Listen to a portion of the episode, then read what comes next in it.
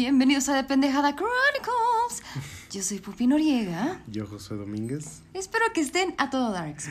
Al millón, Porque al 100, cualquiera. su misión, si deciden aceptarla, Oh my god, Noriega. es escuchar este episodio que no incluye spoilers, pero ¿de qué vamos a hablar el día de hoy?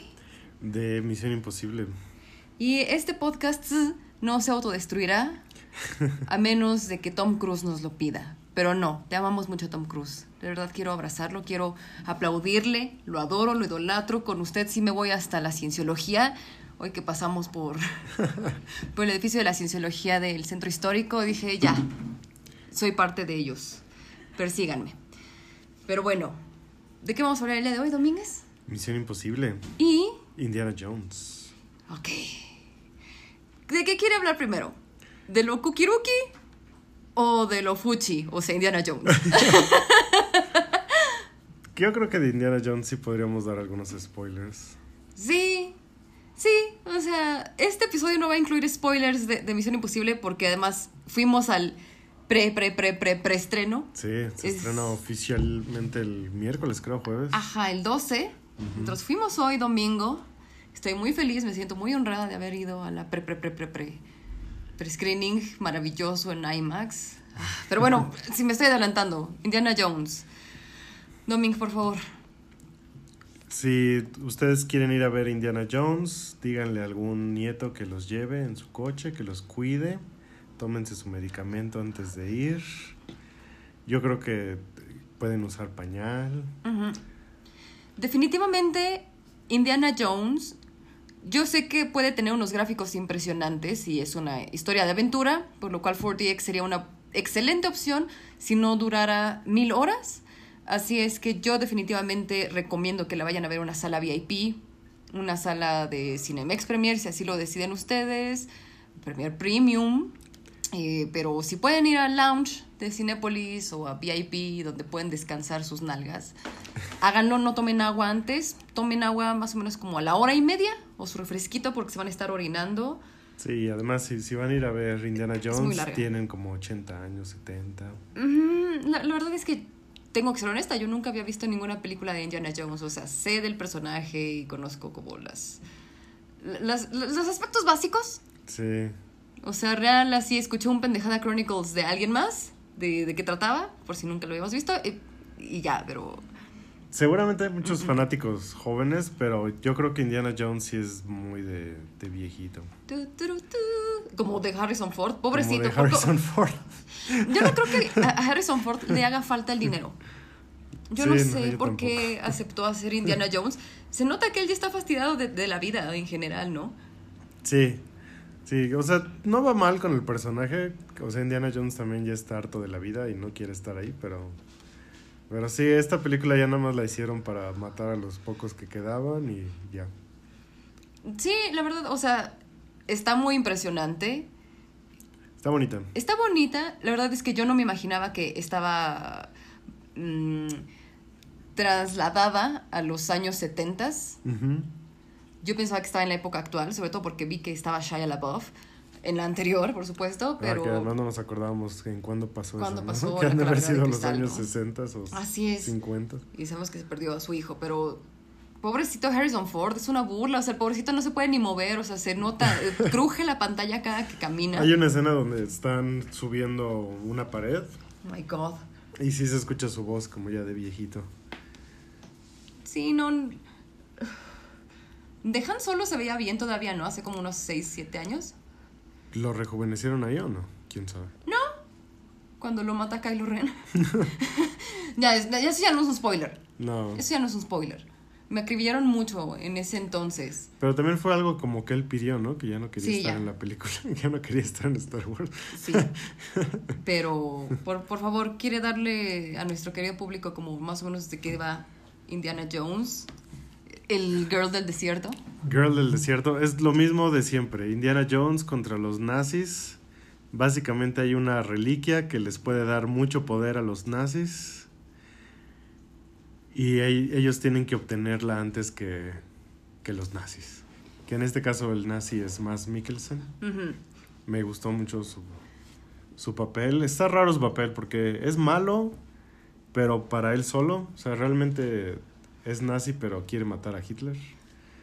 Y es malo, pero no es precisamente fuerte o, o nada de eso. O sea, de hecho, como que le da miedo a algunas cosas, ¿no? Pobrecito, porque él sí le echó ganas como a su papel, pero pues... ah, mucho, sí. le estaban dando como nada, ¿no? O sea, como que- o sea, y mira, para hacer una película de Disney hay demasiado nazi. Hay muchos nazis. No voy a decir que para mi gusto, porque, pero hay demasiado nazi para hacer Disney y son como muy raritos. Pero bueno, anyways. Ajá. Sí, que, que ya hemos visto, o sea, todas las películas tienen algo fantástico, o sea, por ejemplo, están- sale el Santo Grial que te concede vida eterna y unos se vuelven así esqueletitos, o sea, ya habían pasado cosas fantásticas, pero en esta, esta sí es ya muy... Mamada. Sí, Es, una, es una mafufada. sí, O sea, la, la disfruté porque necesitaba desestresarme. O sea, la vimos en viernes en la noche. Entonces fue como, ay, qué padre. Además, déjenme decirles, nada que ver con la película, pero Cinépolis sacó una nueva versión de sus palomitas de taquis azul. y sacaron los taquis azul. Oh, que son mis taquis favoritos.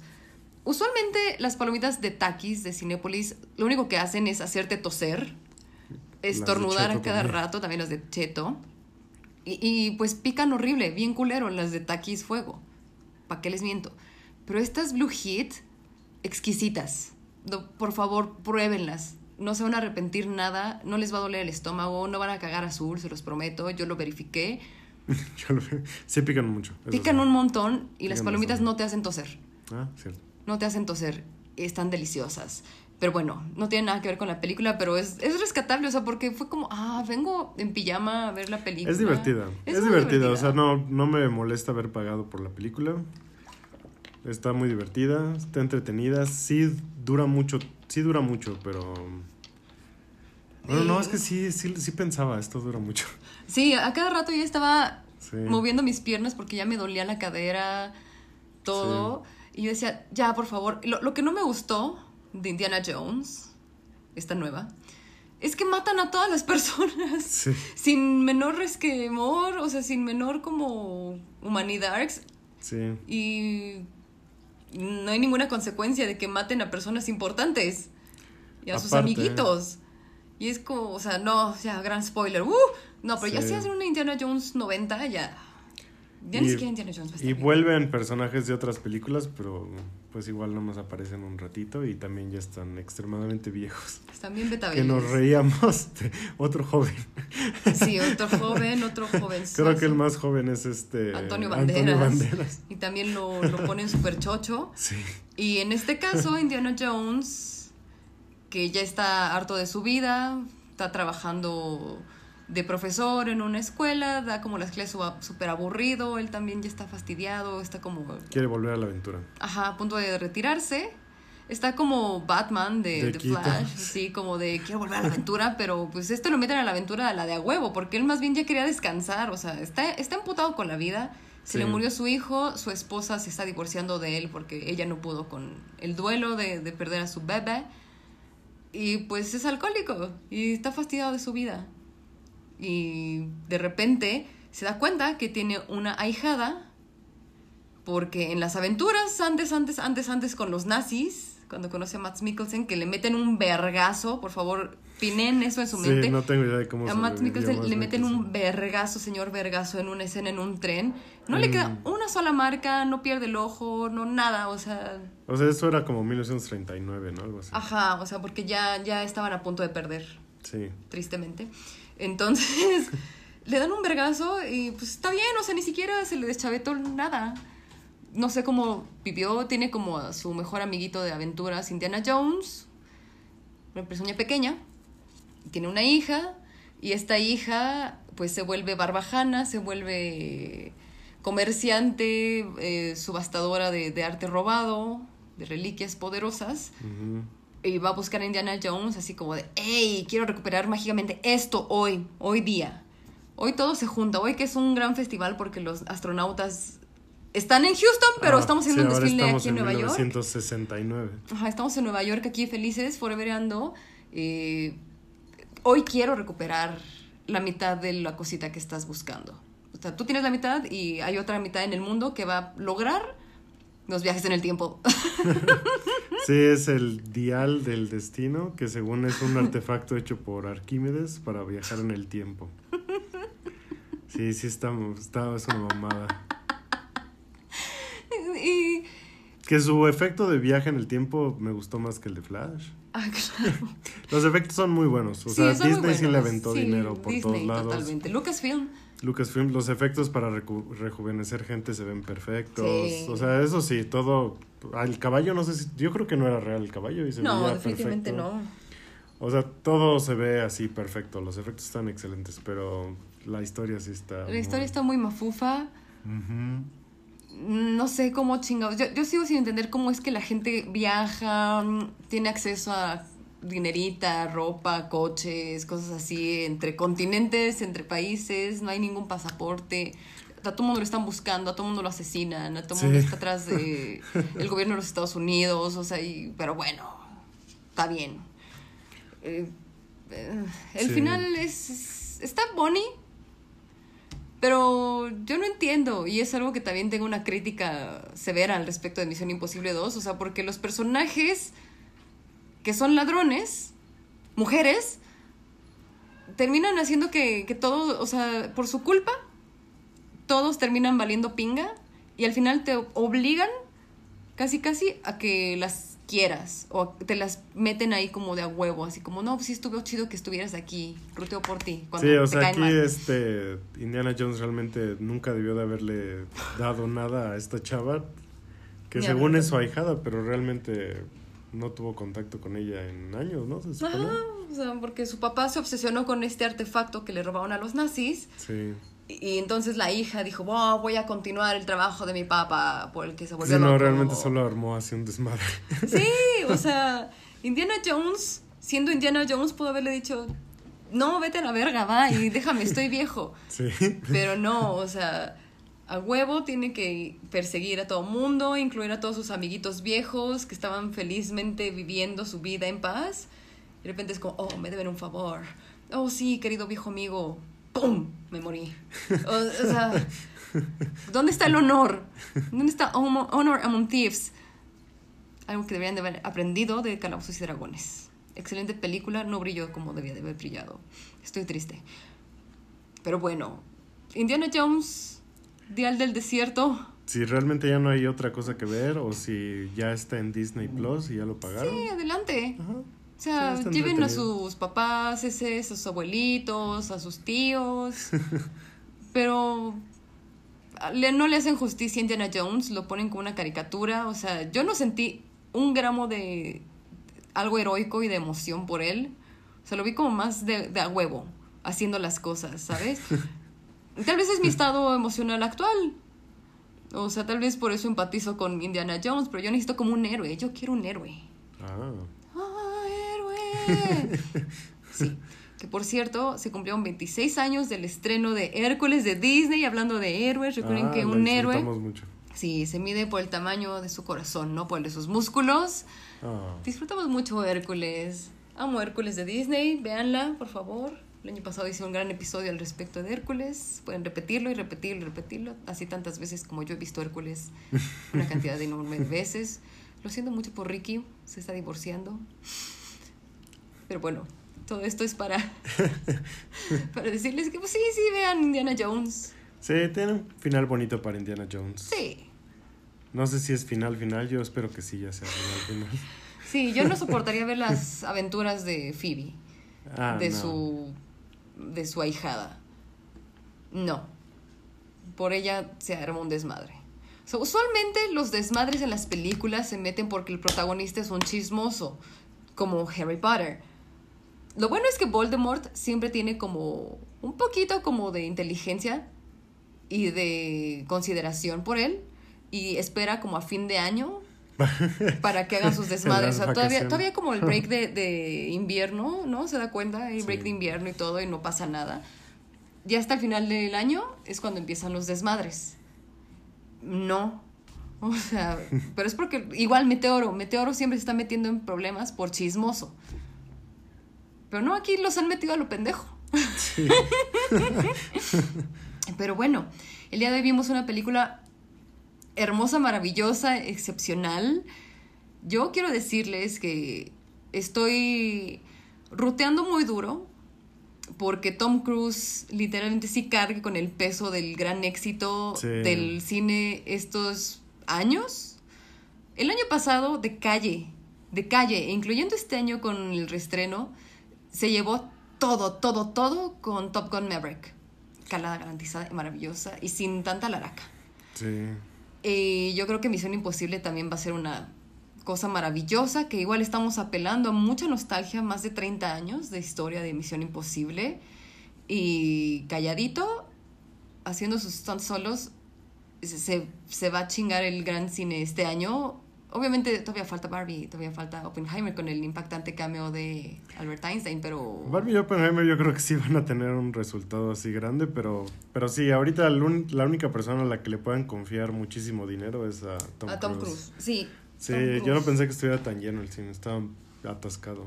Para el pre, pre, pre, pre- Sí. preestreno mágico musical, Sí, yo creo que Misión Imposible sí salva el cine.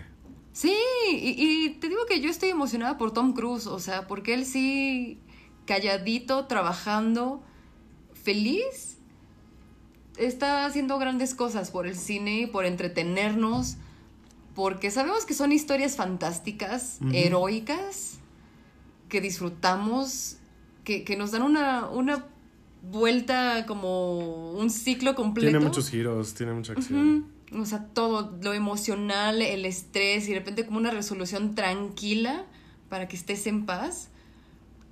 Eso es, eso es bonito, eso, eso es cine.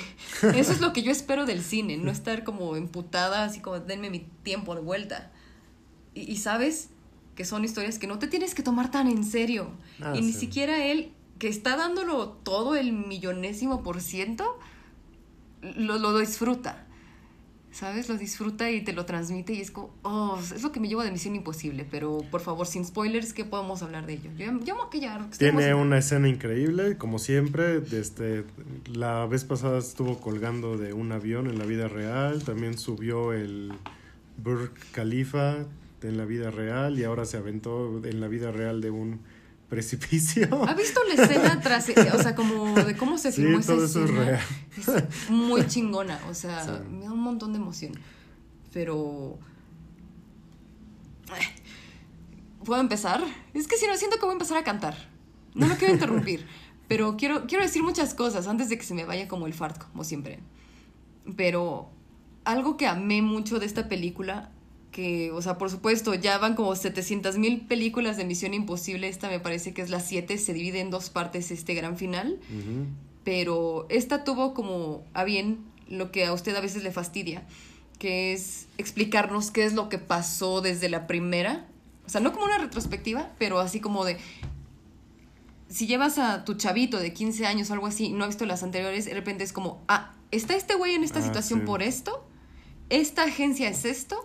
Esto y esto, pero no te hacen sentir como un pendejo, sino es como, lo meten muy orgánicamente Sí. y es como, ah, chido, porque, o sea, Pero sí hicieron bien porque ya se, ya se nos había olvidado. sí, o sea, como que de repente Ya es como. ¿quién verga? Ajá, o ¿Para sea, quién trabajaba? Eh, ves Tom Cruise y dices, no sé si es Jack Preacher, digo, Jack Reacher, no sé si es este, ah, no, es Ethan Hunt, es Misión Sí. Imposible, esta es una agencia tal, tal, ah, súper, por supuesto hay una escena en el desierto con caballos que no sé por qué siempre hay una escena Yo creo que es el efecto este, John Wick. John Wick.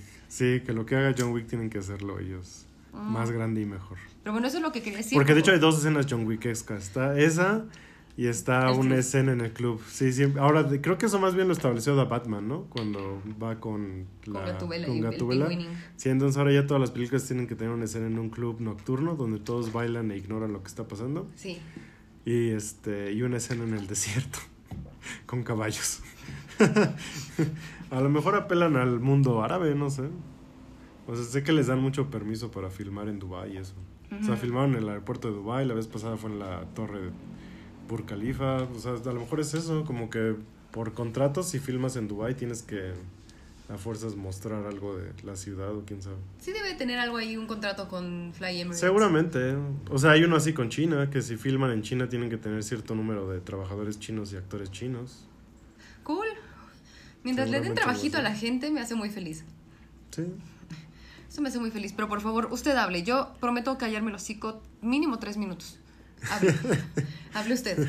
La película, como siempre, trata de un virus. No les vamos a decir qué tipo de virus, pero el virus tienen que atraparlo de alguna manera. Eh, de- esta vez, este, o sea, es lo mismo de siempre. Se quieren adueñar de él todos porque es muy algo muy poderoso. Entonces Ethan Hunt sabe que lo mejor es destruirlo. Así que se vuelve rogue, como siempre, así al instante, igual que James Bond, que al instante ya lo corren o lo, ya no trabaja para el gobierno ni nada de eso. Entonces ya se va con su equipito de siempre. Ah, Simon Pegg, Simon lo Pegg, lo amamos. Sí. N3. Ajá. Y igual que, que este, igual que um, Indiana Jones se mete en problemas por alguien que conoció hace tres días, por una mujer que conoció hace tres días y que de repente ya la quiere proteger por alguna extraña razón.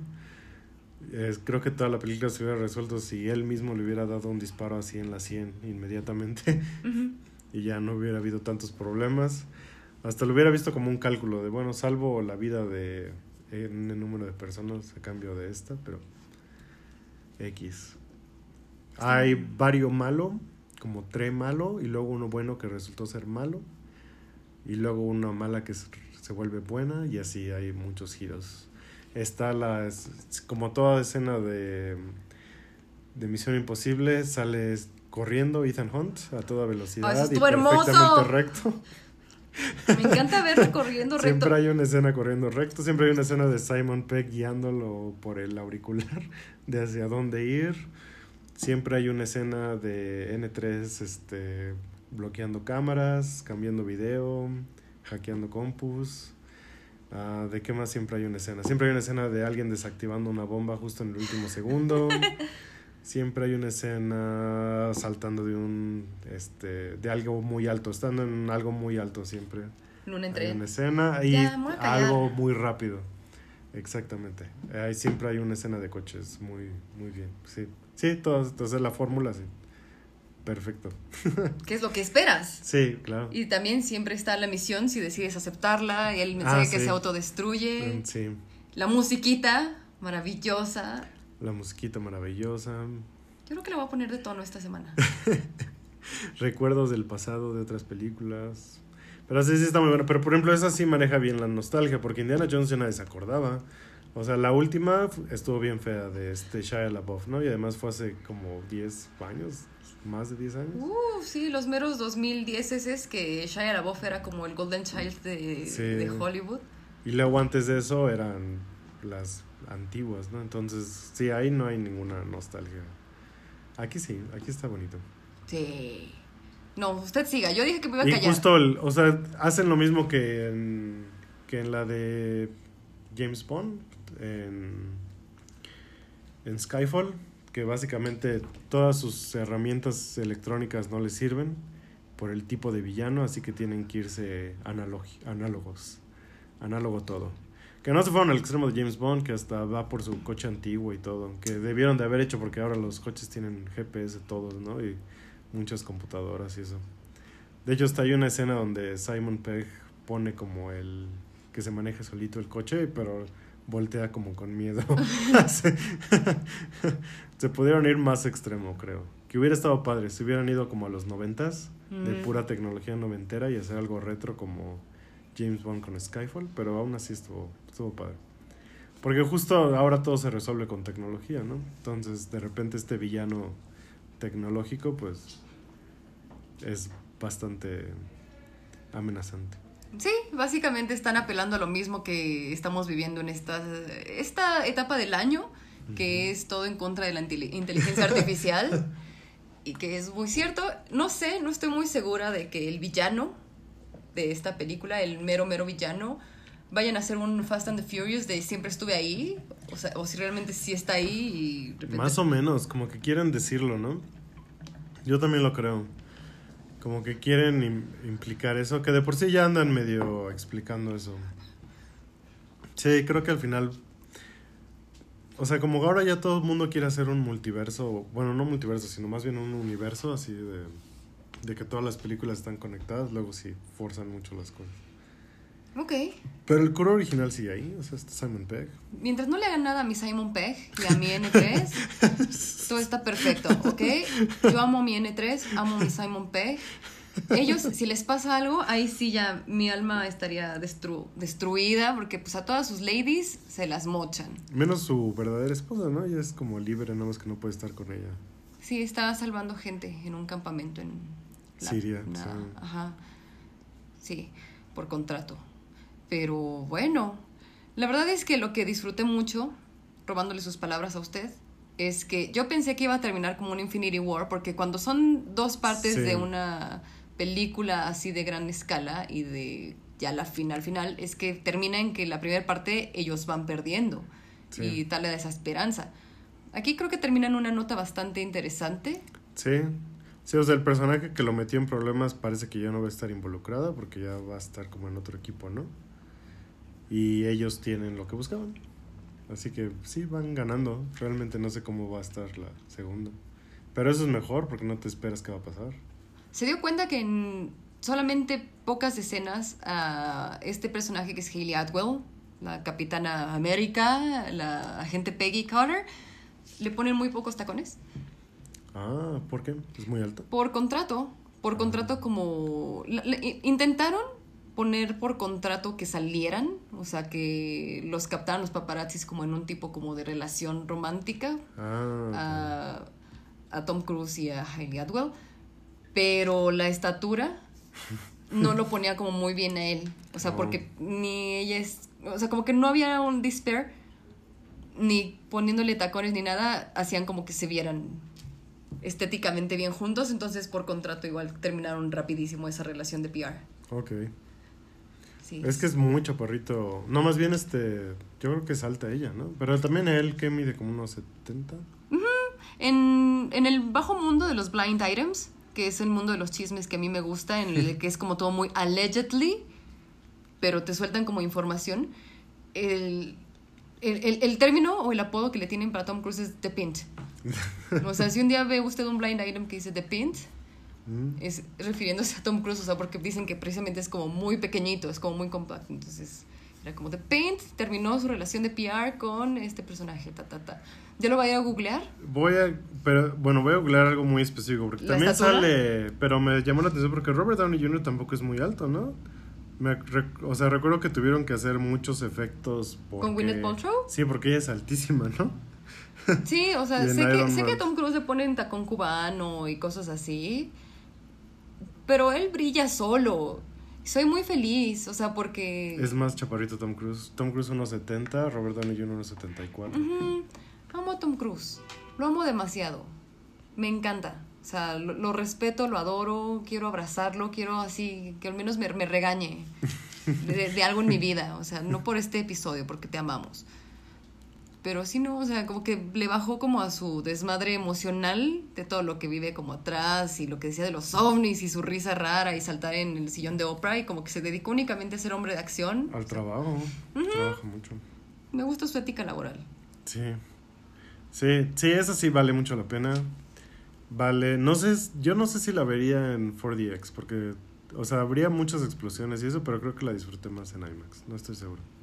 Sí, definitivamente. Y fue sin lentes como 3D, Ah, sí, IMAX eso... regular, sí. Sí, IMAX regular, está poca madre. Sí, Y amo, y eso me da confort. O sea, toda la, la película, tenemos que decirles, estuvimos estresadísimos. sí. O sea, estuvimos estresadísimos toda la sí, sí, película. estás al borde del asiento. al borde del asiento. película. Estábamos como, no puede ser, no puede ser, no, no, ya, por favor. Que todo se solucionaría si lo que están buscando todos nada más se lo tragaran Sí, y ya nadie supiera quién lo tiene. Si me traigo esto y luego lo cago y ya se lo entrego a una sola persona, ¿no?